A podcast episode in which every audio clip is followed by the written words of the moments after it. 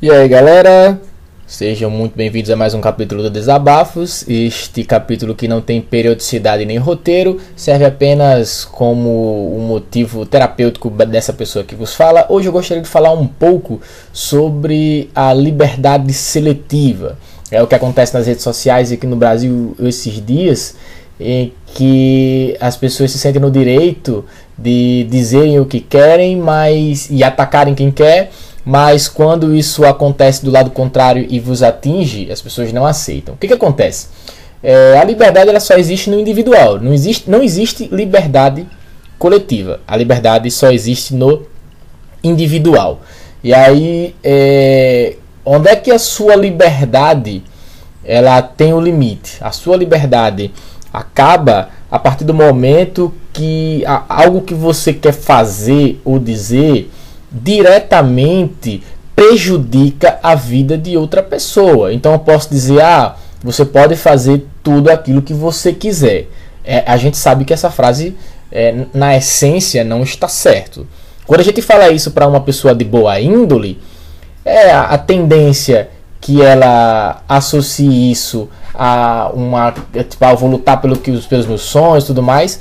É, é grande. Agora, se eu falo isso para uma pessoa que tem má índole, tem tendências é, criminosas, digamos assim, se você pode fazer o que você quiser, a pessoa pode realmente associar isso a uma coisa ruim. Então, é, a, a minha liberdade acaba no ponto em que eu prejudico diretamente outra pessoa. E aí, por isso que eu dei o exemplo do crime. Eu posso fazer o que eu quiser, mas eu não posso simplesmente, ah, eu quero um celular novo. Eu posso ter um celular novo? Posso, se eu roubar de outra pessoa.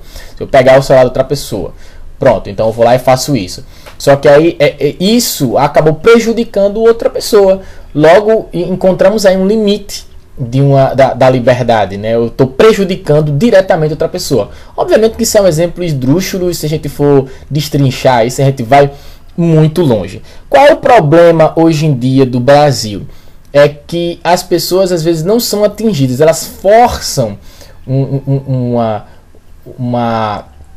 Como é que eu posso dizer? Forçam uma agressão que às vezes não existe. Né? As pessoas vão às redes sociais e elas se acham na liberdade de dizer tudo o que querem com todo mundo. Elas têm essa liberdade? Tem. Só que a liberdade ela tem bônus e tem ônus. Da mesma forma que você pode ir lá e atacar as pessoas, é, outras pessoas também podem te atacar.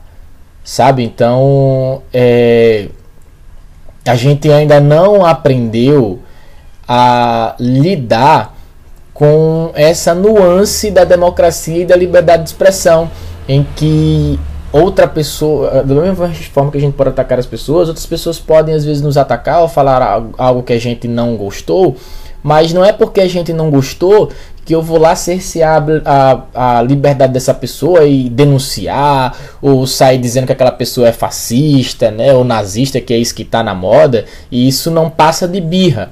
Então é muito difícil a gente encontrar isso, né? As pessoas hoje se ofendem por tudo, tudo as pessoas se ofendem. Então, uma coisa é alguém, sei lá, postar no Facebook um, algo dizendo que você cometeu um crime ou fez algo de uma você agiu com uma conduta errada, sei lá, digamos que eu postasse no meu Facebook dizendo para você que está ouvindo que você é, roubou alguma coisa da casa de alguém. Então, se eu estou dizendo isso com essas palavras, então eu estou levantando um falso testemunho claramente e isso sim é crime, pode realmente ser combatido em vias legais. Agora, às vezes as pessoas, ah, mano, você é muito chata, você é insuportável.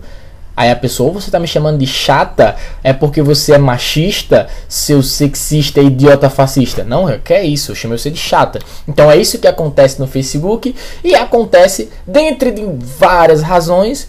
Uma delas é as pessoas não estão prontas para lidar com o ônus da liberdade, em que eu ataco, mas eu também posso ser atacado. A ideia é que não se ofenda com tudo.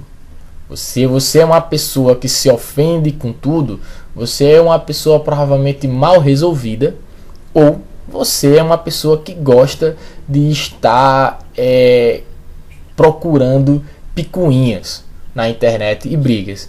E se você agir dessa forma, você vai atrair e você vai contaminar outras pessoas que já têm tendências e, enfim, talvez deve ter sido por isso que a internet se tornou isso que é. Então, é, paciência, não julga as pessoas. Se você sofreu um ataque, não fique fazendo associações ridículas, chamando todo mundo de fascista e tal, porque, enfim, a pessoa pode estar apenas sem paciência, a pessoa pode ter pedido as palavras, ou realmente você pode ser uma pessoa realmente arrogante, chata, insuportável, né?